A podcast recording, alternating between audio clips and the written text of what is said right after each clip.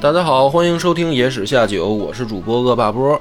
我是张小娘，最近啊，有有一个电视剧嘛，《还繁花》很火哈。嗯然后呢，其中有这么一个桥段，就是唐嫣演的那个汪小姐，嗯不是被同事给陷害了嘛？嗯，呃，揭发打小报告被梅平，啊，说她这个收人家这个珍珠耳环礼物这个事儿，结果呢，搞得汪小姐当时被被调查嘛，嗯就是被组织怀疑。然后特别有意思的是，当时爷叔就给汪小姐出主意，就教育她啊，说这个事儿呢，你先写检查。于是不是就是有现在短视频都给剪出来说这个游本昌老爷子 演技演技大爆发的那段戏，就是盯着那个汪小姐，让跟她教像教小孩子写作业一样，在那儿写检查嘛。嗯然后汪小姐就特别不服啊，就说我有什么错啊？嗯我凭什么要写检查呀、然后我这个我从从小到大就没写过检查啊好学生，啊，然后这个结果呢，镜头一转，然后就是就等于好像写完了嘛那检查，然后汪小姐说说，哎呀，我突然发现原来我有这么多不足之处， 看到那段我觉得特别逗，逗什么呢？我就是觉得说，呃。不知道大家有没有这个感觉哈，就是我们在职场也好，工作当中也好，总是会有一碰到一种情况啊，就是别人找你麻烦，嗯然后别人找你麻烦的时候呢，你自然而然就会觉得说我没有问题，啊，都是有这个小人作梗，所以呢，这种人在职场里面就是特别的讨厌嘛。但是其实你看那段戏的后面，就是当然按剧情来说啊，汪小姐本身可能也没什么错儿，就是她没有想收人家礼物嘛，她是打算上交给组织的，然后自己去把钱出了，就是说白了，她的本心其实不是说想贪人礼物，或者说想收人家贿赂嘛。但是你说会不会有这么一种情况呢？就是自以为没问题，但其实在别人眼里，可能你已经有很多问题了。或者说，汪小姐这段戏哈，她自己，因为咱们观众是从上帝视角来看，是说，哎，这个姑娘确实心里面没有说想去呃贪贪贪人家的便宜啊、礼物啊什么的这些。但是呢，也许在别人的视角，比如说点他小报告的那个同事的那些人视角，或者说二十七号楼里面其他员工的视角里面，怎么来看汪小姐，嗯，没有严格按照程序或者报备说做事儿，对，或者说就是凭什么这个保总这么保着你，嗯对吧？然后或者说你跟保总这个关系凭什么绑定的这么近啊？因为就是等于外人的眼光来看嘛。那历史里面有没有这样的故事呢？嗯其实就今天咱们的这个主人公就出来了，啊，就是说有没有在职场里面被同事作梗，啊，被这个组织里面的这个坏人陷害，然后这个人本身是一个忠义之士，却一直郁郁不得志，甚至是被下放什么的这种情况啊，打到基层打回原形的这种情况，在历史里面有没有呢？就是非常著名的一句话嘛，啊，冯唐易老，李广难封。这个小娘有没有印象？嗯，啊，这个特别出名嘛，冯唐易老，李广难封。但是一直不知道这这两个词儿的具体的含义，呃，故事就不太了解了，是吧？嗯对只是听过这个这么一句话，嗯，因为也很熟的是一句话，咱们的课文嘛，出自王勃的《滕王阁序》，里面有这么一句诗词：“冯唐易老，李广难封。”这是两个故事，冯唐是一个人，李广也是一个人，这两个人都是汉朝人，而且呢，都是横跨文帝、景帝、武帝三个皇帝，就是他们两个三朝元老，三朝可以算元老吧，嗯啊，但这两个人都有一个特点，就是一直到老，或者说到死，都不得志。就从字面。就从字面的意思就能感觉到是蛮遗憾的感觉。呃，两段遗憾的人生，嗯两段非常遗憾的人生，而且呢，这两个人的品行，就是是那种忠臣、耿直、敢直言去这种犯上的这这种这种性格。所以呢，你要说，比如说这个人啊，没有得志，说这一生没有得到重用。假如说他没有才华或者品德有问题，这两个但凡具备一个，活该，没办法，是活该。对，就是说也不能叫活该吧，没啊，办法，而是说就是别人看到的话，并不会觉得可惜嗯啊。但恰恰是，如果一个人他既有能力，然后又品行良好，却一直不得志，那就很遗憾那了。对，在外人来看，或者说我们后人来看，就会觉得，哎呀，太可惜了这样的人生。而且，其实大家都会就是想说，我可千万不要碰上 嗯引这以样，为戒，哎，不不要碰上这样的事儿。那么，既然野史下酒讲这个故事呢，那肯定就是 不是那么回事儿。 不，这个大家又容易陷入了以往的观念的误区。嗯，要给你反转。哎，这个里面要有反转了。当然，咱们不能直接反转了，还是先讲讲故事嘛。那这两个人，我们肯定就讲李广呗，因为李广的知名度更高，嗯，是吧？但使龙城飞将在，不叫不教胡马度嗯阴山山啊！飞将军李广嗯，这个对于呃怎么说呢？这个咱们的、呃、了解汉朝历史的这个属于知名度算，起码在汉武帝时期算排前面的吧。我觉得从那个武将序列里面，汉武帝时期呢就是霍去病、卫青，再往下捋，可能大家知道的比较多的就是李广了。嗯啊，那就讲讲李广的故事。然后呢，小娘要回答我一个问题，等讲完啊，嗯，就是你觉得，呃，李广可不可惜？可惜，你先听完故事，你再觉得可不可惜啊？这个李广啊，从祖上到他们家这个没落，算是一家子倒霉蛋，那就不光是他一个人。三代倒霉。呃，不光是三代了，他他儿子李敢，他孙子李陵，嗯啊，包括他的祖先李信，不止三代人，全是倒霉蛋儿。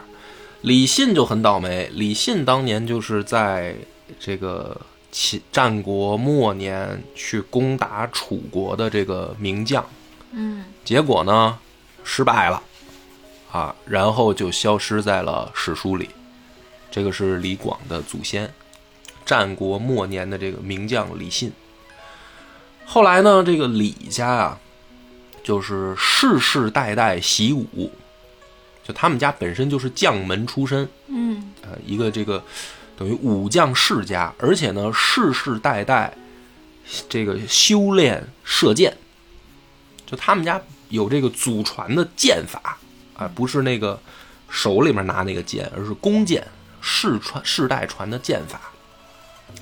一直到这个孝文帝十四年，就是汉文帝的时候啊，有一次匈奴大举侵犯萧关，这个时候，李广以良家子的身份从军，就是开始自己的职业生涯了。良家子是嗯什么意思？良家子呢，就是说在汉朝的时候，如果你是家里面是医生、巫师、商人或者工匠，嗯，哎，就不是良家子。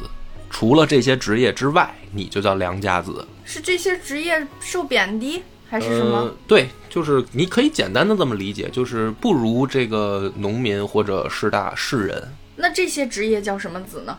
就非良家子啊。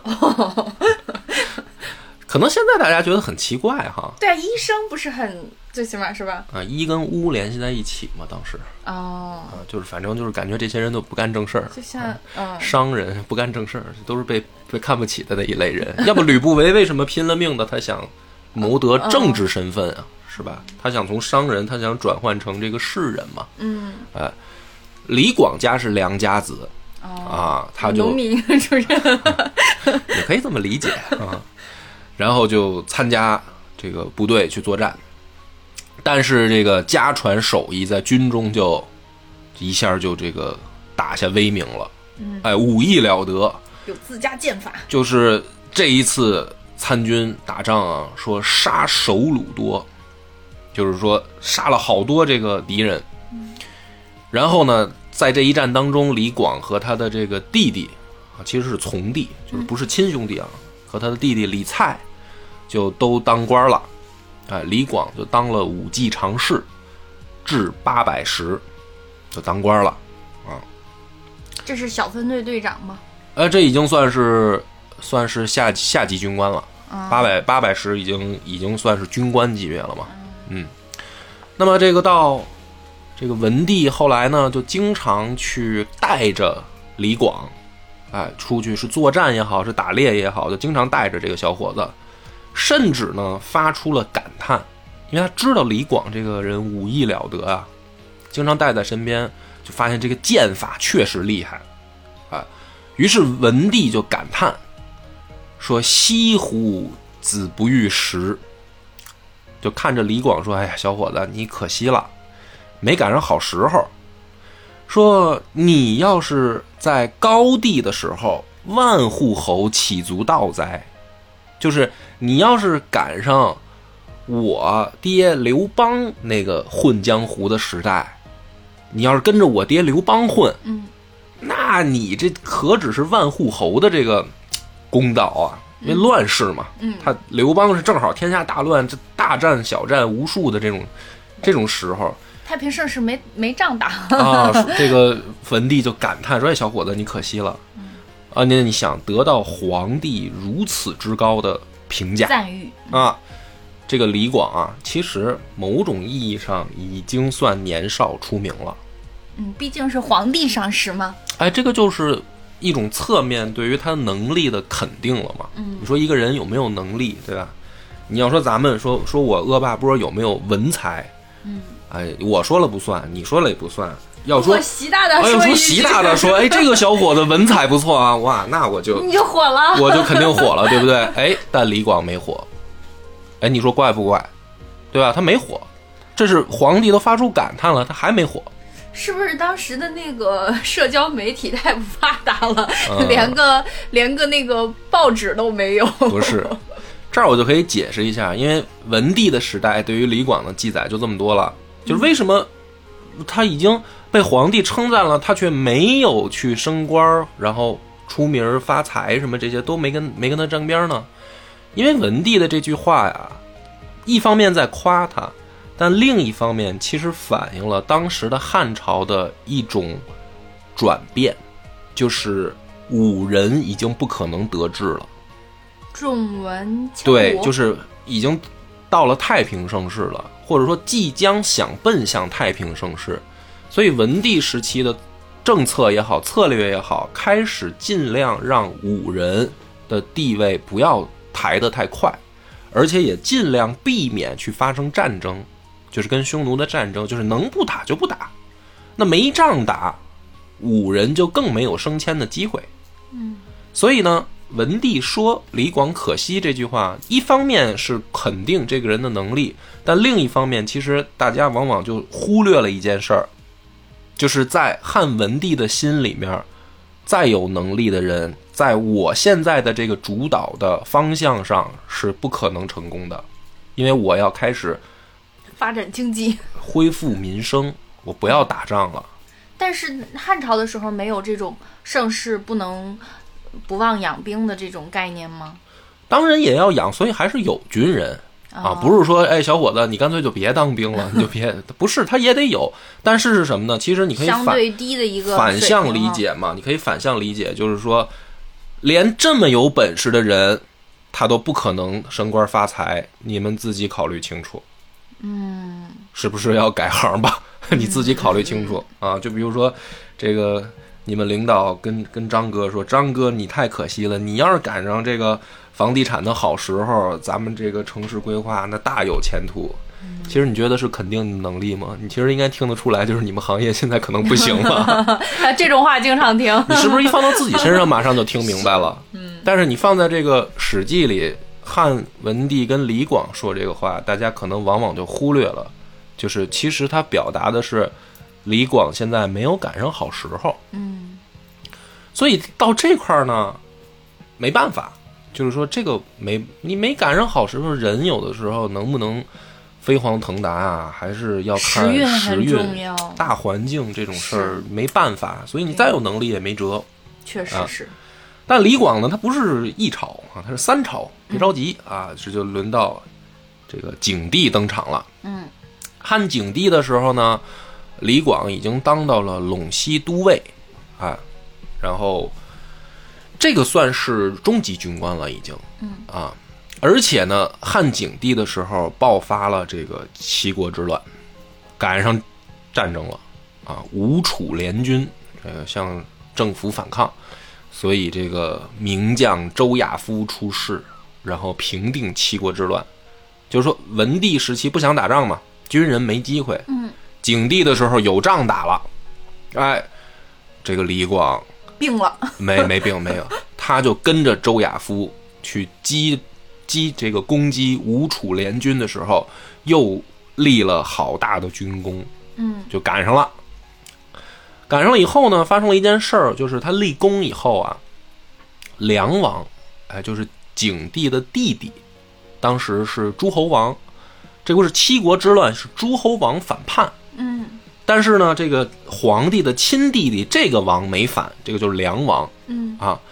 所以梁王实际上当时是在前线顶着其他的诸侯王在作战的，嗯等于算是前线指挥官。然后周亚夫是配合梁王两个人各自领兵嗯去击败的这个诸侯王。嗯所以在前线的时候呢，梁王就赏给了李广一个将军印，就是说，哎，小伙子，你的表现不错，我现在封你当将军嗯啊。然后是什么呢？这个李广就接受了嘛，啊，但就出事儿了，啊，因为这个梁王跟汉景帝的关系很微妙，他俩是亲哥俩。汉景帝呢，曾经就在家宴的时候，就跟自己的弟弟就说说，等老哥我、啊不行了，我就传位给你。哟，当时还没儿子，这不是敲打试探，是真心的呀。呃，历史各种解读都有，因为这是另一段故事了，有机会给大家讲讲这个《梁孝王传》哦啊，嗯这是另一段故事。但简单来说吧，就是这个哥哥在还没立太子的时候，跟弟弟曾经说过这个话，嗯就是老哥我不行了，以后老弟你接班啊。嗯，喝多了。所以这个梁梁王他就真的惦记上这事儿了，当真了。啊他当真了。但后来呢，景帝就立了太子，嗯所以这个哥俩呢关系就出现了一些很微妙的这个变化。一直期待的地位没戏了。哎，那么所以呢，这一次啊，这个李广接受梁王封的将军这件事儿，其实在景帝那儿就很不开心哟，你这站对了呀，是吧？啊、你什么意思？你怎么拉拢我的这个都尉，嗯对吧？因为因为这回的李广已经是中级军官了，他不是小小军官了，而且呢，他这个呃骁骑都尉啊，有的时候他这个编制是要随在皇家的禁卫军的编制里的嘛。就你拉拢我身边的这个直属军官，你这个弟弟你想干什么？所以李广呢，他就傻了吧唧的，是吧？他没有那种政治敏感度，他就觉得说，哎，这不是皇家的人吗？这个梁王封我将军，不就代表皇帝了吗？但实际上根本就不是那么回事儿。所以这个景帝那儿也记上这个李广一号。这还没完，嗯后面呢还有一件事儿，就是后来啊，这个李广被封到上古郡当太守，啊，你就可以理解为上古市市长。然后呢，这在边界就经常会跟匈奴发生大战，啊，有一天呢，这个有一个典属国，典属国呢主要是负责这个外交事务的一个官名，啊，典属国叫公孙坤耶，就跑过来找皇帝哭，哭了。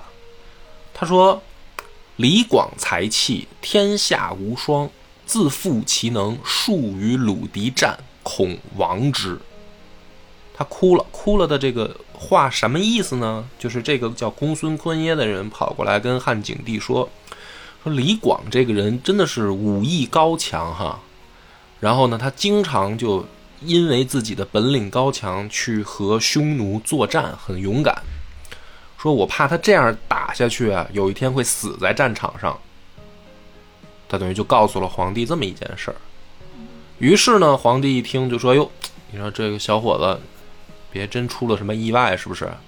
于是就让李广袭为上郡太守，就从上谷调到了上郡。后来呢，又多次的去调李广的这个职位，他从上郡又到陇西，又到北地，又到雁门，又到代郡，又到云中，就是接连担任这几个这个城市的市长嘛，嗯都去做太守，但一直在调动啊。那但是呢，这也挺有意思，你会发现他调动地方还都是边关，嗯啊，就是因为跟匈奴作战嘛，他毕竟是一个军人，所以虽然当让他当是这个太守，但是主要还是在边境线上去调动。后来呢，匈奴大入上郡，就是有一次啊，在上郡又碰上这个匈奴了。当时呢是有一个皇帝的使者派过来啊，去视察李广的部队。然后这个人呢，他去跟李广学习射箭兵法，就带了几十个骑兵，啊，离开这个大部队上郡呢，去到等于野外算是什么模拟这个实战演练嘛，就是说小小规模的这个叫什么，就是野外 CS。嗯哎，就这个使者带几十个骑兵在野外 CS 的时候呢，很不巧啊，这个演习改实战了，碰上了仨匈奴人。这三个人一看到有这个汉朝的骑兵嘛，马上就冲过来，就开始拔箭发射，啊，然后这个使者就发现来的这四别看就就三个匈奴人，都是高手，就是他们只要一出手，啊，就能杀人。就这几十个骑兵陆陆续续就就倒到马下去了。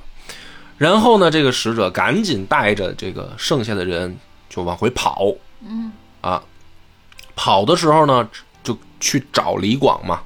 李广这时候离得不远，找到李广以后呢，这个三个匈奴人就追过来了。李广呢一看这个情况，就说说这个必然是匈奴那边的神射手，啊，原文叫“势必射雕者也”，其实就是在翻译过来就是说这个是对方的神枪手到了。嗯啊，别看就三个人的这个等于三个高手啊。于是呢，李广当时带了多少人呢？百骑，就是有上百的骑兵。那就是说你再高手，对吧？你毕竟是三个人，我们是起码一百个正规军嘛。而且李广本人也是高手啊。李广就带着这一百个人展开队形，就把这三个人给包围了。包围了以后，李广自己亲自进入这个射程范围内，跟这三个人对射，而杀了两个，还活捉了一个哟，啊，就是等于以一挑三啊。虽然旁边有小弟们已经包围了啊，嗯但是上去动手的是李广，就把这个活捉的这个人抓到马上来，捆好了，就准备带回去当俘虏嘛。但就在这个时候，远处就看见这个尘烟就起来了。然后有数千的匈奴骑兵就出现在这个视野范围内了。就这三个人还不是简单的这个什么出来打猎，或者是这个是吧野外野营了，不是，他有大部队在附近。嗯这数千个人一看啊，就是也看到了这个三个神箭手被李广抓住，而且那儿有几上百的汉族骑兵嘛，这不可能看不见啊。这上千匈奴骑兵就围过来了，围过来以后，这个李广带的人就害怕了，一看说完了，是吧？这碰上匈奴的大部队了，就跑到了附近的这个小山坡上，啊，就准备跑。然后呢，这个时候李广说说不要跑了，因为跑不掉。啊说你看我们现在这个离大军有数十里，就是离我们自家的这个大本营有数十里，然后我们只有一百人，就一百骑，匈奴有上千骑，如果他追过来，一定是我们跑不掉的。那不如怎么办呢？说不要跑，啊，我们不要跑，就在这儿原地下来下马休整。那这样的话呢，匈奴一定会认为我们是诱饵，因为你要是正常的话，一定是看到这么多人就跑了嘛。嗯咱们不跑，咱反反而下马，哎，假装什么喂喂马呀，是吧？哎，磕磕靴子，弄弄，检查一下马鞍，检查一下兵器，因为他毕竟还有一段距离。嗯，那匈奴人一定就会奇怪，说：“哟，他们不害怕，他们为什么不害怕？他们是不是引诱我们去进攻，然后突然把我们引到包围圈里边儿，然后伏兵什么杀出来把我们干掉啊？”嗯哎，所以这个李广就说：“咱们就等于打一个心理战，就大家都别跑。唱个《空城计》。”那这个时候呢，这个匈奴人一看啊，还确实起疑了，就说一看这个这一小股汉汉家部队也不跑啊，这怎么回事儿？这个匈奴那边也有武艺高强的小队长，就是说那这样，我们带小部队上去试试嘛。嗯对吧？于是呢，那边就是有一个白马小将，匈奴那边的啊，一个骑白马的小啊，白马王子出现了，带着小股的匈奴部队就接近过来，准备试探一下。李广这个时候一看对方来了十多个人，又翻身上马，然后带着也自己带几个人啊，不是大家都出动，带几个人去跟来的这帮人交手。然后又把这个对方的人射死。就是李广的武艺非常高强。嗯然后在这样的情况下呢，对方就一看就更不敢动了，就发现对这个等于李广是高手嘛，就不敢动了。天呢，慢慢慢慢就黑下来了。李广呢就让自己这边的士兵就说：“你们把马鞍子都摘了，咱们就躺在草地上睡觉。”然后这个时候，匈奴人就越来越害怕了，就是说这么自信，天黑了都都不着急跑，那一定是大部队可能就在附近，所以两边其实都害怕嗯啊。就用这种就是等于类似于空城计的办法，哎，这个匈奴人还真就没敢来。到第二天早上，李广带着这一百人就返回大本营了。心理战打成功了。哎，心理战就打成功了啊，很险嘛。嗯，所以你看，这个李莽李广啊，他还确实是不但有勇有谋哈。哎不但武艺高强，有勇有谋嗯啊，很厉害。后来呢，这个景帝就去世了，到了武帝时期了，哎，著名的汉武帝就登场了。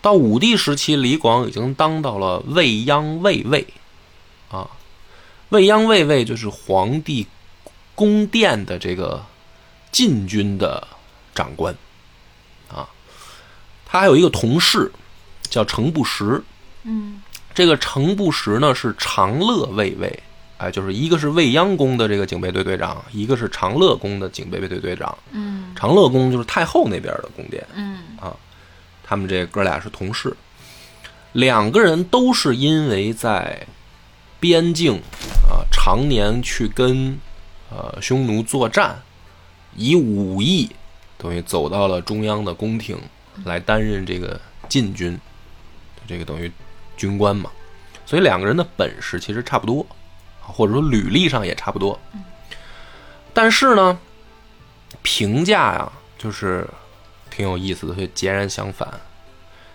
就是当时的人可能去私下采访了一下程不识，嗯程不识就说啊，说我们两个人这个带兵作战的方式截然相反。李广怎么带兵呢？说李广就善水草屯，啊，广行无不武行臣，设止人人自便，不积刁斗以自卫，莫服省约文书及事。然亦远斥候，未尝遇害。就说李广带队伍的时候，啊他很随便啊，他也不设立这个警备哨，他也不设立什么寨山很严格的防守的这些东西。然后士兵呢，就是逐水草的地方就下营了啊，也不是说我们比如说是不是要找一些军事险要的地方下营，或者注重什么隐蔽性吗？都不都不讲究，怎么舒服怎么来。然后呢，这个军队之间传递文书这些事儿呢，李广也不是很上心。他带部队的时候呢，他就是远远的派出斥候，嗯就是侦察兵去几里地外或者十几里地外侦察。至于下营的地方，李广是怎么舒服，让士兵怎么舒服怎么来。嗯所以这个导致什么呢？就是在李广的手下当兵啊，哎，这些战士们都很放松。嗯所以呢，当真的准备战斗的时候，他们愿意为李广卖命。就是平时你不是很严苛的对待我，嗯呃，说明你关心士卒嘛。嗯，所以这些人呢也感念这个领导的这个体恤，嗯所以真到打仗的时候，这些人也乐意为李广卖命。所以呢，李广跟匈奴打仗的时候呢，他手下的士兵战斗力还不错，啊，士气也不错。程不识就截然相反，程不识是到一个地方以就强调纪律，啊，行伍迎臣，击刁斗，势力治军不治民，治治军薄治民，君不得休息，然亦未尝遇害。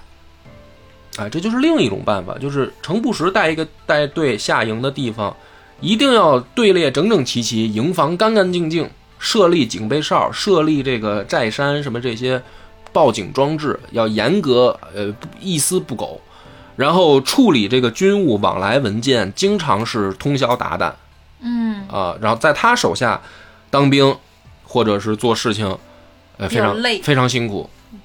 但是呢，正是因为程不识比较严谨，嗯，所以他带队的时候也没有出现过问题，嗯就是跟敌人作战的时候，比如说被人家偷袭啊、摸个营啊什么的，也没有，因为他严格嘛，纪律严格。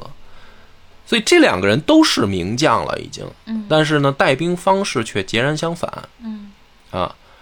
那么在匈奴那边的情况怎么样呢？就是对于敌人来说，怎么看待这两个人呢？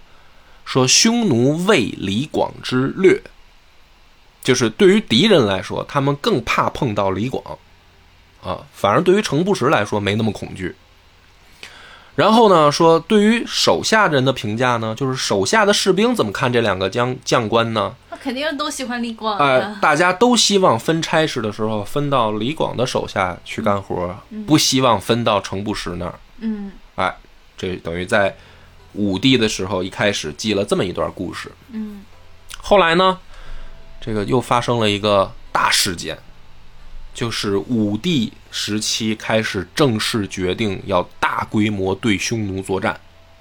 哎，就觉得我们经历了文景之治了嘛，我们大汉朝休养时生息的时间也够了，有钱了。 哎，有钱了，也有劲儿了，那就犯我强汉虽远必诛吧。嗯，你这个准备开打，于是就设计了那场特别著在历史上非常著名的马邑之之围嘛。嗯，就是以马邑城为诱饵，诱使匈奴单于率领自己的主力来去等于要接管马邑啊，但是实际上是一个伏击，就等你的单于大部队接近，然后我们就一口吞掉你的有生力量。当时呢，李广已经当到了骁骑将军，哎，就是当时他的领导就是韩安国啊，这又是另一段故事了。韩安国的故事也是单独有传的，也不是今天主要讲的。啊，事实呢，单于觉之，去汉军皆无功。就是这一次伏击，这一次大规模军事行动，最后以失败告终。是为什么失败呢？是这个单于啊比较机警、狡猾，他意识到了这个不对劲。嗯，这像一个陷阱。陷阱，所以他没贪，他没趟进这个陷阱，所以马邑之服失败了。当时呢，大家就都很失望，因为这个就叫什么打草惊蛇了，嗯就是你让匈奴人意识到了危险，那后面可就不好办了，就人家开始警戒起来了。所以又过了四年，李广呢以魏魏为将军出雁门击匈奴，匈奴兵多，破败广军，生得广。就是在后来，汉朝和匈奴就多次作战。哎，在有一次作战当中啊，李广非常倒霉，被抓了，成俘虏了。但是呢，就对方的单于早就听说过李广的大名，就是知道这个是汉军当中的猛将名将。啊，是一个神箭手，而且游牧民族啊，他非常佩服这个弓箭厉害的人嗯游牧民族本来就善骑射，骑射，嗯，所以发现说，哎，这个汉人里面还有一个人，他的这个弓箭比我们还厉害啊，所以这个单于非常欣赏李广，就是西哎，就说不要杀他，不要杀他，就把他带回去。于是呢，这个匈奴也挺逗，就在两匹马并排这个行走的时候呢，在两匹马中间拿网兜儿，哎，兜儿一个那种就是有点像那个摇床似的那种东西，嗯，然后就把李广呢搁在这里边儿，就俘虏嘛，因为李广呢假装受伤了，嗯就是说这个伤员，嗯，所以匈奴呢说也不杀他，单于说给他带回去治伤弄个嗯吧，担架儿吧，哎，这相当于马上担架，就给李广晃晃悠悠兜在这儿。但李广实际上是装的，嗯他走了十多里呢，瞅个机会，跑了，哎，他就抢了一匹匈奴的这个马，然后拿了一副弓箭，他就跑回来了。啊，跑回来以后呢，这个当时的汉律就是说，因为你的这个统帅不力，你的部下已经死了，死光了，所以你按律当斩。啊，但是原来是受死的，哎，对，好跑回来是受死的。但汉朝也也挺逗，他们有一个法律嘛，就是你可以你犯什么罪啊，包括死罪哈，嗯你可以拿钱赎，啊，就是你付交罚款拿，钱说白买命了，得拿钱买命。所以李广呢就变成庶人了，嗯，啊，他就家底儿掏光了，买了自己一条命，哎，他就变成这个平民老百姓了。嗯，后来呢，这个当了平民老百姓以后的李广，天天在家没什么事儿，就是打打猎是吧？然后找朋友喝喝酒，还比较逍遥。嗯，挺快活的，嗯，但有一次呢，让李广深刻的意识到说，不能再颓废下去了，嗯，不能再躺平了。遇上一什么事儿呢？就是有一天啊，他跟朋友出去打猎，哎，结果玩的比较晚，嗯，回来的时候呢，就路路过这个霸陵亭这个地方，他们就想说我们进去休息休息嘛。啊嗯结果这个霸陵廷尉就是一个小军官，就在城门口啊，就拦住这个李广了，啊，说不许进，因为什么呢？天晚了，我们就我们就要关门了。嗯，不许进来了。那李广的这个手下呢，就跑跑去通报嘛，就冲着上面就喊，说这个是我们李将军。啊，之前的李将军听没听说过？没听说过，哎，这个霸陵卫啊，非常的不给面子。他说：“原来的李将军，就是现在的李将军，也不得夜行，更何况是原来的李将军。”都过气了， 啊，于是呢，就当天晚上，李广就真没进城门儿啊，就在等于就是门外面睡了一宿。于是呢，这个李广就意识到说，不能再这么 躺平了，这玩意儿 谁都不拿我当回事儿呢，对啊真是不拿我虎落当回事儿虎我落这平阳被犬欺，这对不对？所以后来呢，又赶上机会了，因为这不是多次要开始这个对外作战吗？这个汉匈之间爆发全面的国战了嘛。嗯，所以后来有一次呢，匈奴入杀辽西太守，而且还把韩安国打败了。韩安国后来退到了右北平。这个时候，皇帝就重新又征召李广去当这个右北平的太守。右北平，右北平就离咱们现在的北京很近了啊，啊，右北平。然后当时呢，这个李广就等于又出山了嘛，嗯那出山以后，他就可以自己交一个名单，说我打算带谁谁谁去上任，嗯因为我们是要去打仗的嘛，我得挑选一些亲信军官啊。这个名单里嘛，就把这个霸陵卫给算上了，就那哦个不让他进门那个。 到了右北平，就把这人杀了，啊，我还以为就要在他面前展现一下才能，展现一下才能啊！就是是我先现在羞有辱一下哦他我，现在有宰你的权利了，啊，这不也是展现一下自己的才能吗？你发现李广这人还挺生恨还挺记仇，嗯。后来呢，这个李广到了右北平以后，就闯出了飞将军的名号。就这个时候，多次再跟匈奴打的时候，他名气就越来越大，连匈奴那边都给他起外号了，就称李广为汉之飞将军。的厉害。你想，就是什么叫飞将军嘛？这个人骑上马，拿上弓箭，就像腾云驾雾一样，神勇不可挡。隐形的翅膀，嗯，所以呢，说就这么过了几年啊，整个右北平的匈奴全老实了，就是不敢来招他啊。那么后来呢，这个有这个消息就传给皇帝嘛，就说李广这个人非常的好，很很廉洁，啊，只要得到什么赏赐，他都会分给下属。嗯嗯，这个不爱财，嗯，然后他们家呢也没存款啊，也不置家产，就是也不做生意什么的，也不不靠这个这个军队里面什么敛财这些事儿都没有。嗯啊，人这个李广平时没事儿呢，就喜欢跟人家去呃聊天的时候就聊这个兵法布阵。嗯啊，要不然呢就是什么呢？就是喝酒呢，就是以玩这个射箭，看谁射得远当游戏。嗯，就这个人呢，这个兴趣爱没好有，任何不良嗜好，哎，这也非常的健康。嗯啊你说喝点小酒，还得射会儿箭，还得锻烟炼都不抽啊，还得锻炼身体。你怎么又点我呢？ 嗯，然后这个对待部队啊，对待士卒，就更更加的这个和善，和善了，就是呃，士兵不不吃饭、不喝水、没吃饱的时候，李广就不会不会吃饭这战士哈，啊。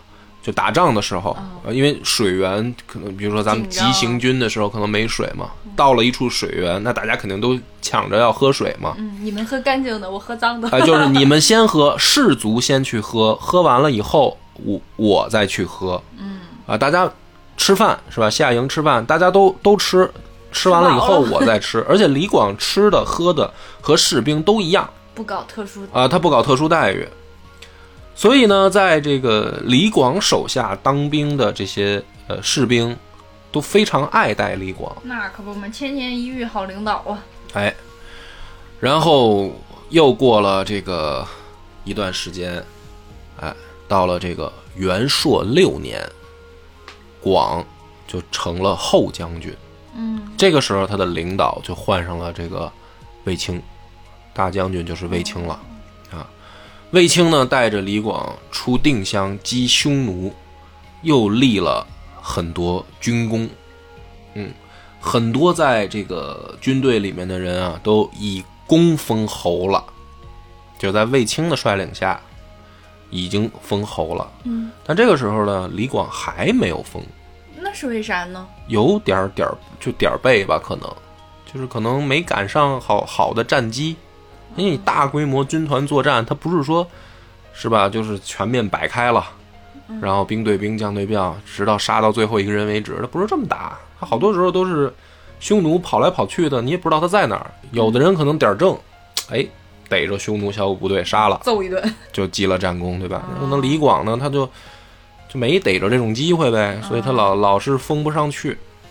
又过了两年，啊，广以这个郎中令将四监计出右北平，同时呢还有一个搭档，就是这一回啊，李广自己独当一面，带四千骑兵准备出去作战。嗯还有一个搭档是谁呢？就是博望侯张骞，嗯，就是通西域那位。哦，呃，张骞跟他搭档，然后一共两个人加起来一共有上万的骑兵嗯从右北平出发。但是呢，两个人啊没走一路，就是分开走的。李广这边这一队呢，走出去数百里，就碰到了匈奴的左贤王。对方有多少人呢？四万人。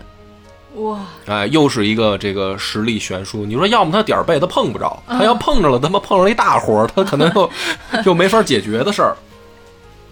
所以这回呢，也是手下这个就害怕了啊，因为他才四千嘛，嗯对方是四万，以一抵比十的这种战力比嘛，嗯那手下自然就很害怕。李广这时候呢，就把他他儿子李敢叫来了。嗯说你小子出去亮亮手艺。于是呢，这个李敢就带数十骑，直接去冲阵对方的这个骑兵部队，嗯，就冲进去了。冲进去以后呢，在人家的阵型里面杀了一个对穿，又从比如说从这个左边进去，哎从右面又杀出来了。嗯，这很厉害了。那当然，骑兵他有的他他就是那个时候他不是有那种马上砍杀的那种情况哦，啊，大部分都是能射箭就射箭，近处也都是马短的马刀，所以他冲进去冲出来，他不一定杀多少人。那这是什么意思呢？什么意思呢？就是告诉大家别害怕。哦，李敢回来以后呢，就说了一句“胡虏一鱼饵”，就是大家别害怕，你看我回来了。我冲进去了，我又冲回来了，我都没事儿，对吧？就是安定军心嘛哦。其实是什么呢？其实是匈奴没反应过来，就说突然冲出来几十个人到我们这儿啪啪啪跑一圈儿，在我们队伍里边啥也不干儿，对，然后还不知道干嘛 呢。对，然后所以他等于用了这么一个方法，先稳定军心嘛。哦，嗯，然后呢，这个大家一看，哟，这李敢厉害， 牛逼啊！李广这个更牛逼，肯定。呃那看来咱们是不是还今天还有还有命， 还有命有有希望活着回去。呃，怎么办呢？李广就赶紧让大家就布阵，就把这个阵型摆了一个防御的圆形的阵，然后把什么战车、辎重、马在外面，就形成一个就像战壕嘛，或者说壁垒嘛。嗯，然后就跟这个匈奴僵持，僵持呢，然后匈奴那边呢也不会往来往这儿来冲，就两边开始对射，弓箭招呼对方。这么一招呼呢，李广带的这个四千人就死了一半儿，啊，因为毕竟人少，嗯哦，被乱箭射死了。对，就是等于大家就不是近近距离拼命，是我拿弓箭互相招呼你。当然一去准头。对比准头，其实也不用比准头了，就是箭雨覆盖了嘛，啊盖炮火覆盖呗。那所以这个李广这个时候手下人就又害怕了，而且最恐怖的是什么呢？就是汉军这边的弓箭要射完了哎呦，啊，就是要弹尽了啊。这个时候李广呢说：“大家都不要害怕啊，等下一轮对方的这个骑兵过来的时候，你们就是拉弓，但是不要射出去，就是做这个射击状，这是为啥呢？因为快没箭了， 就是你最后把箭射光了，你就空弓了，那人就冲进来了嘛。就是你拉弓，但别射。可是那能顶多会儿啊？那拉弓没有箭出去， 人家也看得出来了呀。哎，你别着急啊。然后李广自己拿了一张大皇宫，嗯他搞狙击这一套，他就狙对方的将领，啊，因为这不是来回几轮擒贼了。秦王，嗯，来回几轮了，其实对面哪些是指挥官，大概李广也都认出来了嘛。哦啊，所以等这这个游牧民族，他不是说站在那儿射箭，他嗯是骑着马跑着射。哦，所以呢，对对方的这个骑兵部队移动过来的时候呢，大家就张弓搭箭，但别射，嗯，做威慑状。然后李广藏在队伍里面，拿一张这个等于射程比较远的硬弓，嗯，他就专门狙对方的这个将领，嗯，然后一狙一个准儿，杀了好几个。厉害，这个匈奴也害怕了啊。这个时候天儿又要黑了啊，这个自己这个汉军这边的人啊，吓得都没血色了脸上，因为天一黑就更恐怖了，对吧？你天亮，大家还互相看得见对方，天一黑，如果匈奴趁着这个夜色冲过来怎么办？但这个时候呢，就看见李广的这个脸上啊，叫意气自如，就非常平淡啊，云淡风轻啊，大家不要怕，对吧？谁敢来一个我杀一个，来一对儿我杀一双。所以在这种情况下呢，匈奴那边儿也有点泄气了，嗯就是从早上耗到晚上也没拿下，而且他们也不知道汉军这边其实已经没弓箭了嘛。嗯，所以匈奴一看说这是硬骨头，啃不下来，算了，嘿，就撤了。撤了以后呢，李广这边也见好就收啊，赶紧就跑回来。然后呢，因为这个事儿，张骞也遭到了处分，就是他等于迟到了，他没接应李广，啊，所以张骞被贬为庶人。啊，李广这一回呢叫功过相抵。其实是不是有功呢？应该算有吧，但是有没有嗯过呢？也有，你怎么不侦查清楚了呢？对不对？你出去，你幸亏是能把部队带回来，你要是没带回来呢，你这就是大过，所以它叫功过相抵，没赏也没罚，啊，就这么着，等于这个李广啊，就跟个军中倒霉星一样，嗯，啊，军中扫把星，反正谁跟他，你想张骞跟他，张骞这人，你要说这个幸运值，我觉得能拉满了，你知道吗？对吧？那属于汉朝第一幸运星，嗯，他跟李广在一块儿都能遭处分，你就琢磨这李广有多背挺衰的，啊！就是李广的那个弟弟李蔡，咱们前文讲过吗？连李蔡这个时候都封侯了，嗯，而且大家评价呢说他弟弟啊，论武艺比李广差远了，他弟弟都封侯了，而且很多就是李广的部下，什么同事，好多在这几年跟着卫青混的，都因军功封侯了，嗯，这李广还没封呢，啊，后着来急，真的是急呀、后来他弟弟李蔡不但当上了列侯，都位至三公了。哎呦，啊，他还他妈在这个底下军队晃悠呢。所以李广有一回啊，碰上一个这个望气士，就相当是一个术士，这个人叫王朔。嗯，这个李广就问这个王朔，说：“自汉及匈奴，而广未尝不在其中。诸部校尉以下，才能不及中人。然以击胡军功取侯者数十人，而广不为后人。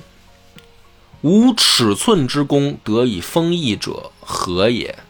嗯，什么意思呢？他就问这个术士，嗯他说：“你看，自这个汉朝跟匈奴开启国战以后，这个才能一般的嗯这种在军中的这种同事哈，后来以军功封到侯以上的都已经十多个数十了，不是十多个，是 几十数十、几十个了。”说我每次打仗，我都不会缩在后面啊，我都是抢着往前跑的那一个。嗯，但是却一直没有尺寸之功，也没有得到任何的封赏，是为什么呢？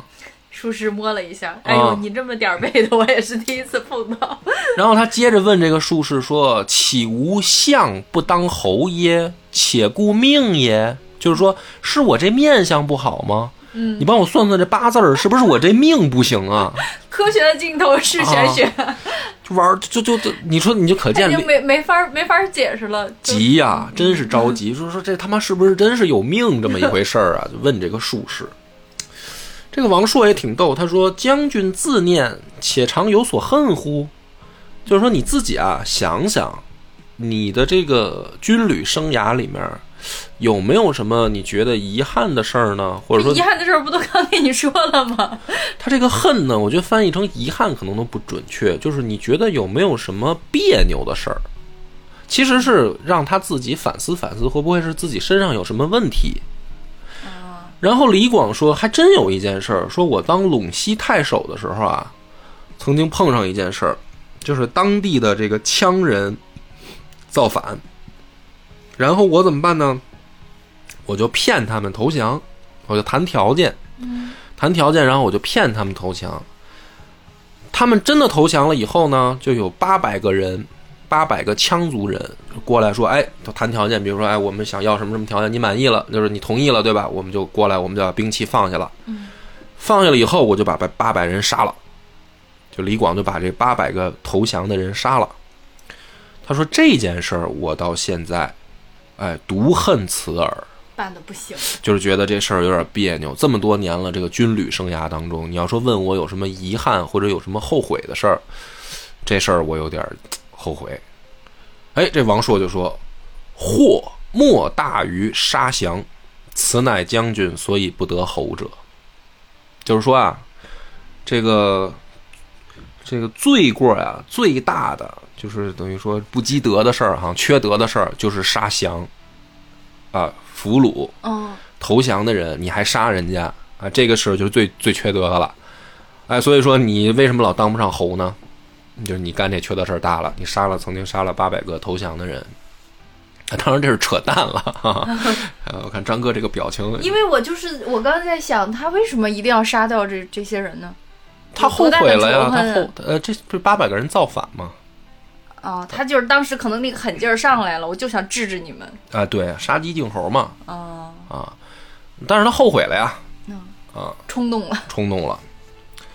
后来呢，就这么唉混着呀，熬着呀，又过了两年，终于又抄上了一次汉军的大规模军事行动。这次是双指挥，卫青、霍去病，啊，汉朝双星同时出阵，是最大的一次军事行动。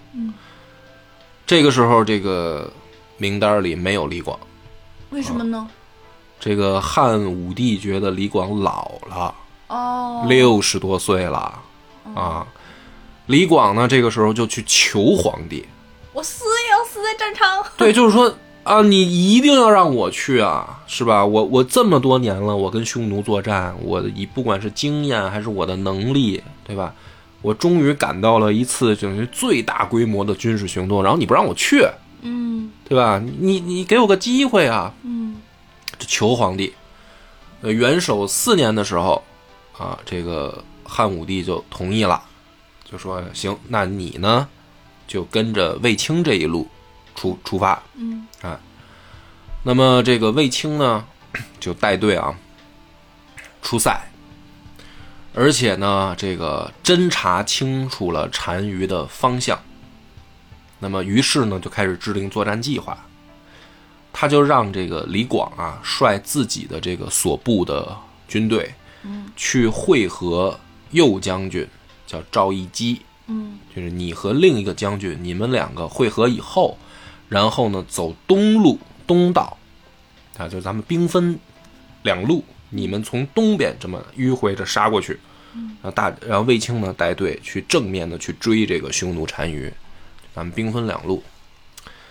这个李广呢就不愿意啊，他说东道少回远，而大军行水草少，其势不屯行。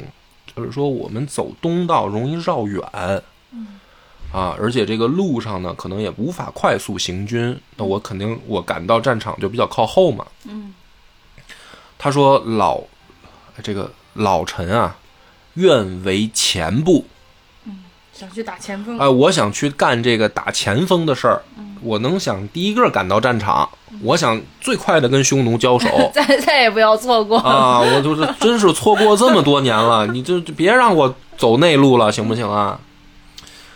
那这个时候呢，这个《史记》记载就很有意思了。卫青呢就坚持让李广去东路军，就不让他去当前锋。为什么呢？有两个原因。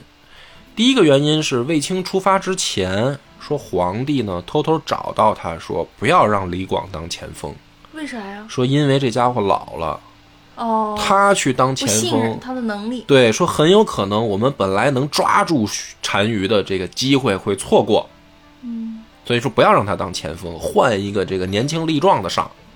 就是如果有这种战机啊，就是能抓住匈奴单于的话，千万不要把这个任务交给李广，他上年纪了，六十多岁的人了，容易错失战机。这是偷偷告诉卫青的，嗯这是第一个原因，所以卫青不愿意让他当前锋。嗯还有一个原因就是卫青的一个好哥们儿叫公孙敖，之前呢也是犯了点事儿，失侯了，就是侯爵的这个位置丢了。嗯，呃，正想着说在这一次作战当中立点功，哦，好重新再得回这个侯爵的位置。嗯所以呢，这个卫青呢就打算把这个先锋的位置让给公孙敖来做，嗯就有这两点原因，所以就把这个李广呢就硬塞到东路军去了，啊，李广呢很不愿意，很不高兴，但是呢没办法，啊，就和这个右将军赵义基呢就合军出东道，然后呢就他妈迷路了，迷路以后果不其然呢，就是等到这个卫青和单于开打以后，啊。就这个没赶没赶到战场，就李广这一路就没赶到战场。哎，等到这个卫青都打完了，啊，往南开始撤退了，就往回走了，才碰到李广和右将军。然后呢，这个两这个等于沿途往回，就大家合到一处就往回撤了嘛。嗯扎扎营的时候，卫青就派自己的长史拿着一些酒啊和一些这个食物啊，去慰劳李广和右将军。怎么迷路了没赶上，没法还慰劳呢？别着急啊，说是慰劳，实际是去问问说你们为什么没有赶到战场啊？嗯卫青这个人呢，还是比较敦厚和温和的，嗯，其实按理没上来治罪啊哈。，对他没有上来直接就是说这个其实是问责，嗯他是用一种比较怀柔的方式，就是说慰劳的方式，但是他就实际上是来问说你们为什么迟迟到了，嗯问问原因。问问原因嘛。然后呢，这个李广呢，其实大家心里也都清楚嘛，嗯，李广又是个直脾气，就生气了，就说你这恶心谁呢？对不对？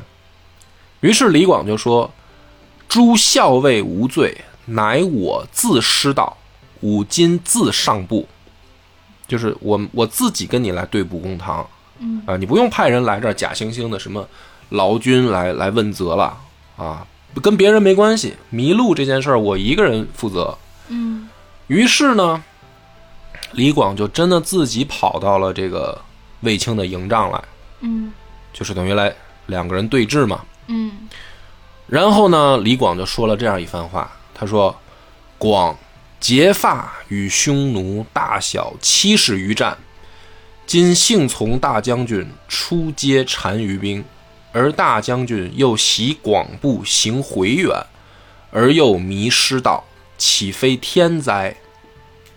就说我呀、这个在军旅生涯中大大小小跟匈奴打过七十多回了。今天终于有幸啊，跟着大将军来出征。那么没想到呢，这个你非得让我走走那远路，结果我迷路了。嗯说这就是他妈的这个老天爷的不不赏脸啊！嗯啊，我也没办法。且广年六十矣，终不能复对刀笔之力。就是说我老老头儿今年六十了，嗯我不愿意对那些舞刀弄不是舞文弄墨的文人来来责问我。嗯我是一个武将，嗯我是一个有尊严的武将。有尊严的武将，你不要弄那些刀笔力来来折磨我。嗯说完这番话，李广拔刀自刎，就自杀了。就是我不愿意受这个侮辱，这么冲动，因为什么呢？他这一次失妻啊，按汉律来说也是大过，嗯就是因为卫青这一次是打败了，啊，打败如果的打赢了，是不是可能还有转机？打赢了那就是大功了嘛。但是他迟到了呀，他这一股小队迟到了呀。他不是小队，他是他是一这个兵分两呃，对，路就他了，这一股不就迟也是迟到了吗？对啊，所以他迟到了，所以卫青打败了嘛。他要是赶到了，哦卫青不就没他准就还赢成了吗为？成为战败关键因素啊。对呀、所以卫青来调查嘛，就说你为什么没按时到场啊？嗯，所以他就自杀了嗨，啊。那么他自杀以后呢，说这个义军皆哭，就所有的汉家的这个战士们都哭了。后来这个事儿传回到朝中，就是回到民民间都知道了，说百姓闻之，知与不知，吾老壮皆为垂涕。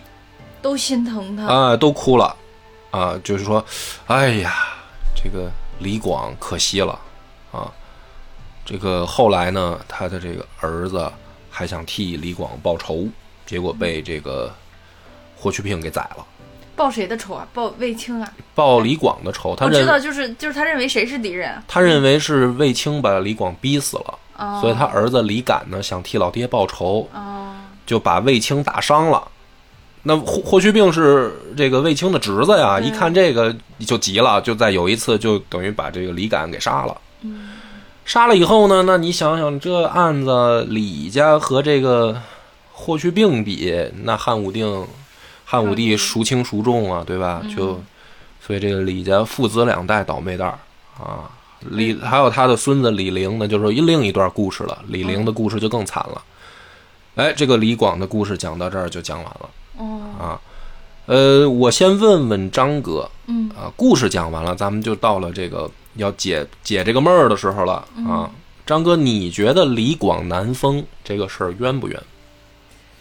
就是挺可惜的，但是也不冤吧？那自己倒霉怎么办呢？嗯，是呃，那你觉得就是说，呃，他这个倒霉啊，是不是老天爷就是运气的成分呢？还是说不是？嗯，运气应该是占一大部分原因，嗯但是如果说自己他他的这个领导能力和军不是领导能力，就是如果他的作战能力和军事才能真的是大家都认可的话，嗯那应该在这一辈子这么长的时间里边，应该也有机会升迁吧？比如说让领导举荐呀之类的，我不知道会不会有这种制度。嗯汉朝的时候，这个我们就先讲讲太史公的评价，就是司马迁对他的评价。嗯我们先看看古人怎么看这件事儿啊。司马迁说：“余睹李将军，循循如敝人，口不能到辞。及死之日，天下知与不知，皆为尽哀。彼其忠实心诚，信于士大夫也。”晏曰：“桃李不言，下自成蹊。此虽此言虽小，可以喻大也。”嗯就是司马迁认为啊，说他见过李广嗯啊，说看到李广这个人的时候呢，这个人啊，不管是面相还是言谈举止啊，都笨笨的啊哦，不善言辞，就是乍一看像鄙人什么，就就像一个老农民，哦一看不像那种什么英武的大英雄。说，但是呢，到他死的那一天，这个天下甭管见没见过他的人，或者说认不认识他的人，都为他的死哀悼，哦，都为他的死感到遗憾。那么说，这个是不是可以让士大夫明白？这就叫忠诚啊！这为什么感动了这么多人？为什么大家对他的死会哀悼？李广忠不忠诚这件事儿，是不是就不言自明了？啊，所以桃李不言，下自成蹊啊。这个是司马迁对于李广的评价。呃，你觉得司马迁这个评价怎么样？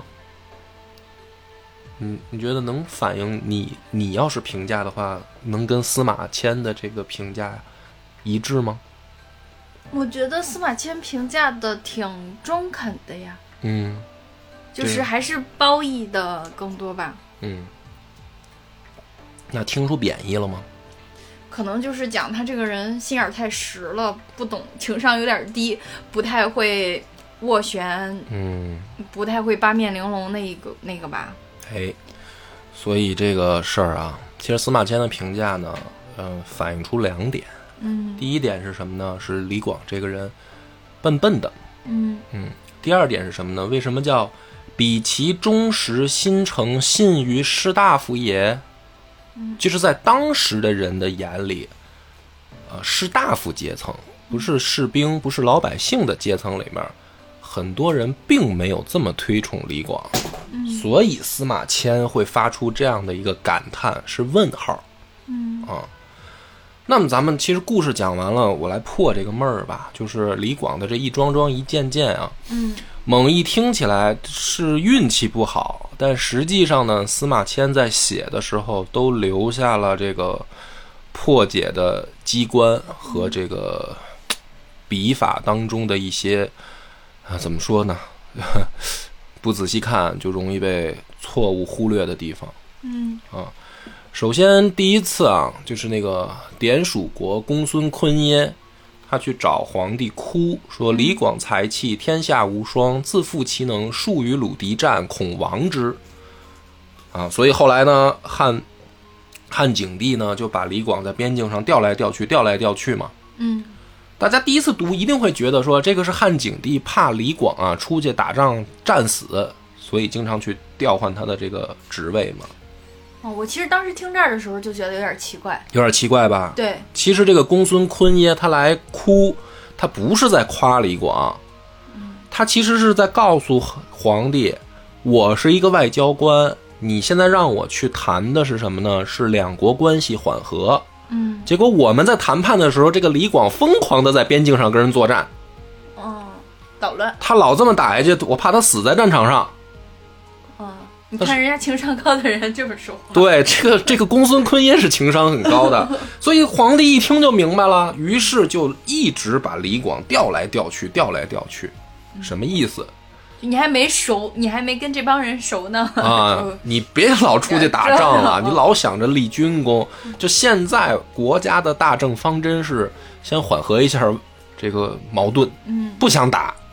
结果你老带着人出去打，搞得这个外交官公孙坤耶都没法开展工作了。嗯，所以这个事儿其实并不是在夸李广真的勇敢作战、舍生忘死，是他自是梁梁王赐他将军印那一次政治事件之后啊，让汉景帝更失望的是，这个人还拎不清，嗯他搞不清楚国家现在最想干什么嗯，不知道领导的意思。啊，所以呢，这个是很关键的。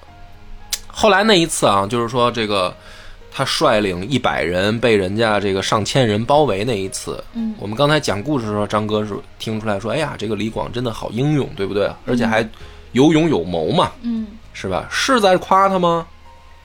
有一个问题啊，你怎么会带着一百骑兵跟大部队失联了呀？哦，太着急往前冲了是吗？是往前冲吗？而且说你一天一夜没回去，怎么没人来接应你啊？你是当地的最高军政长官，你在外面一天一夜，竟然都没人来找你，这是怎么回事儿？是为什手么下跟他关系不好吗？是因为后面我也讲了，李广李广这个人带军本身就比较散漫，他自己这一次哦压根儿就不是什么正规的军事行动，他出去带这一百人都没有报备，就是你带着人出去了，你的手下大部队都不知道你去哪儿了，哦，是不知道。是不知道，所以他《史记》里有一个非常清楚的一句话，叫“大军不知广之所知，故服从”，不是大家不去找他，是不知道你去哪儿了。有，能明白吗？一个最高地方的军事长官带着上百人出去，像巡逻兵一样。就有点不靠谱啊，是吧？对，如果你被这一千匈奴兵没有这个玩心理战赢了，就人家没怕你，你在那儿假装说，哎，我们是固步一阵啊。假如这帮匈奴人没没这么聪明，很愣，就上来就把你杀了呢？那杀了的问题是你当时是上郡的太守，嗯你死了，谁管上郡？嗯这一千人杀了你，发现哟，原来这是一个汉军的高级军官，而且是地方的这个守将。那他们来，大漏。他们把你杀了来突袭上郡怎么办？嗯对吧？就是后果是非常可怕的。嗯你光是搞了一个什么这个是吧？空城计也好，固步疑兵也好，把人吓退了，这显不出来你什么有勇有谋。其实他最后的那一句话，司马迁已经很客气了，对吧？说平淡李广乃归其大军，大军不知广之所知，故服从。其实谜底在这儿，嗯，服从服从就是没去找他嘛，哦，也没有人跟着他嘛，因为不知道他去哪儿了。嗯对吧？所以这块儿也不是在夸李广，其实是是你能不能看懂的问题。哦，那么后面呢，程不识对他的评价，那个我觉得大家翻过来我刚才这个思路一想就明白了。程不识表面上在夸他，嗯，说我们两个带兵方式不一样而已。哦，其实啊心里觉得你这个你们部队太无组织无纪律了。嗯对，其实说李广那个队伍总是无组织、无纪律的。嗯为什么士兵喜欢到他那儿啊？因为到他手下松快当差轻松啊。嗯这个事儿我有一次啊，我我上学的时候有一次我印象很深刻，就是我们有一回考试，嗯然后呢，那个那回考试是一次突击考试，就是整个搞一次模拟大考，就没准备。嗯然后呢，这个好多同学就心里面就嘀咕，啊因为没准备嘛，啊，而且计入这个就是等于综合成绩里，嗯所以大家就动了点歪心思，就说这个看看监考老师赶上谁。哦，哎，要是赶上一个松快点的监考老师，我们就可就给在底下搞搞小动啊作。啊后来呢，还真进来了一个平常就是教我们的老师，而且是一个女老师，她确实是一个挺温和的老师。嗯，所以大家一进来的时候啊，没想到底下同学开始欢呼：“哦，太好喽，原来是这个老师！”然后这个老师非常不高兴，就就等于当着全班的面说：“说作为一个老师，你们这么欢呼，实际上对于我来说是是一种非常失败，说就是证明了我作为一个教师我不够严格，嗯你们我能明白你们为什么欢呼，就是觉得你们到时候要是做个小弊，搞点小动作，我会我会放你们一马嘛。嗯但是这个老师就说说，其实我我我是一个，你们这么欢呼对于我来说是一种是一种讽刺，嗯，我今天要弄死你们！我并不你们这么欢呼，表现这么喜欢我，但是我心里并不开心。嗯李广手下的士兵就是这样嘛，嗯就程不识的这番话，其实说的就是这个意思。这些士兵愿意跟着李广，是因为他军纪松。那这个对于部队来说是好事儿吗？对吧？然后李广他总是仗着个人武艺高强，他总是在个人英雄主义，所以他怎么会被俘的呀？你怎么被人抓住当俘虏的呀？对不对？是因为你总个总逞英雄，你自己总往前冲，因为你自己武艺高强。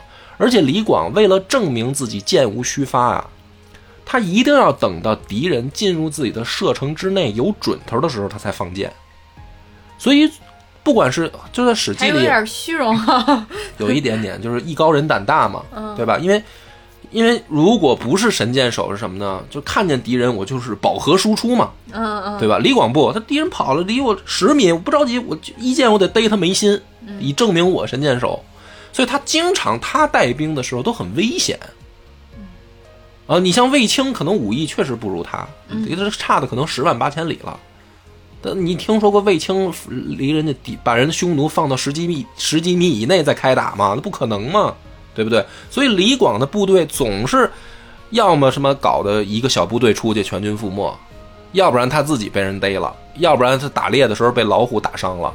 每天你提充满惊喜。 啊，你听着是挺勇猛的，说哟这人敢杀虎，但问题是你是一个军事长官，你是一个指挥官，你不是一个特种兵，嗯所以你再回头想想，他哪怕后来跟着卫青去大部队作战的时候，他的同事属下好多，他弟弟都已经封侯了，为什么他封不了侯啊？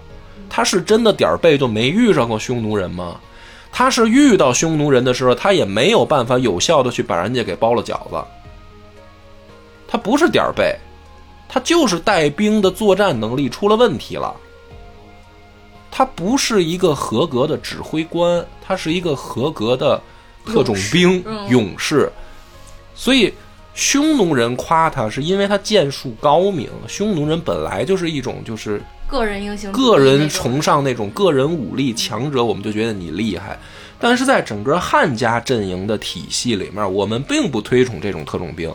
嗯所以，不管是皇帝也好，还是指挥官也好，就是当将军人都知道说李广在军中有威望，我得给他点面子，是得让他负责一些事儿嗯，啊。但是不但是能负责关键的事儿。但是总是不给他关键的事儿，而且总对他不放心。为什么？你说真的是这些指挥官傻吗？或者皇帝傻？卫青傻？哦，因为他不靠谱，因为他自己不靠谱嘛，哦，对吧？嗯所以李广难封，啊，到老爷子那么大岁数了，还是没有封侯啊。嗯，不是没有机会啊，不是汉朝不给机会。哦，啊那对于老百姓来说呢，当然啦，说一个这个好像为国出征的将军，从年轻打到老，最后又是吧不明不白的死在军中了，大家觉得可能很可惜。嗯但是其实这些事儿，司马迁用《史记》的方式记的呢，很隐晦，嗯，隐晦的告诉大家，嗯，对吧？就是说这么隐晦，你怎么会？你怎么读出来的呢？啊，因为我野史下酒不就干这个的吗？ 是吧？就是回到咱们开头，你去想啊，就是说为什么那个汪小姐她一开始那么不服不忿儿，后来爷叔一点拨她，就说你好好写你的检查吧，你分身上问题多了去了。哦后来汪小姐就，是吧，就听进去了嘛。哦，波哥果然看得深刻哈。不你知道我我当时我看到汪小姐那个片段的时候哈，嗯我以为我对那个情节的理解，我以为只是爷叔告诉汪小姐，你平时在职场关系当中，你要懂得掩盖自己的锋芒，懂得呃不要得罪小人。我我以为只是这么一点。但是通过你分析李广的故事，我就觉得，对，像汪小姐这种性格，她肯定不止一点问题。他应该嗯会有很多问题。就是她需要敲打，我觉得。嗯，对，其实像呃李广这一辈子也是，你说他真的是就是说因罪啊或者什么去调动职位嘛。其实从景帝开始，已经开始有意敲打他了。就文帝当然不算了，文帝就不想打仗嘛。景帝开始已经敲打他了，景帝对他很客气，一直让他在边界上负责一些军事的这个主观的任务，嗯只是就是压制他一点儿嘛，就不想让他真的在一个地方混熟了，因为他一他一旦混熟，他一定带兵出去打仗去了。管不住他，就完不住了。但是你说这个皇帝要真的不喜欢他，你说他已经都是在景帝那儿挂了号的政治不敏感的这个人物了，他接受梁王的册封了，你说这景帝得多烦他？就这样的情况下，景帝还不是把他撤职或者直接调回内陆，是还是让他在前线，嗯对吧？就是说皇帝实际上是在敲打他，但是他自己完全意识不到。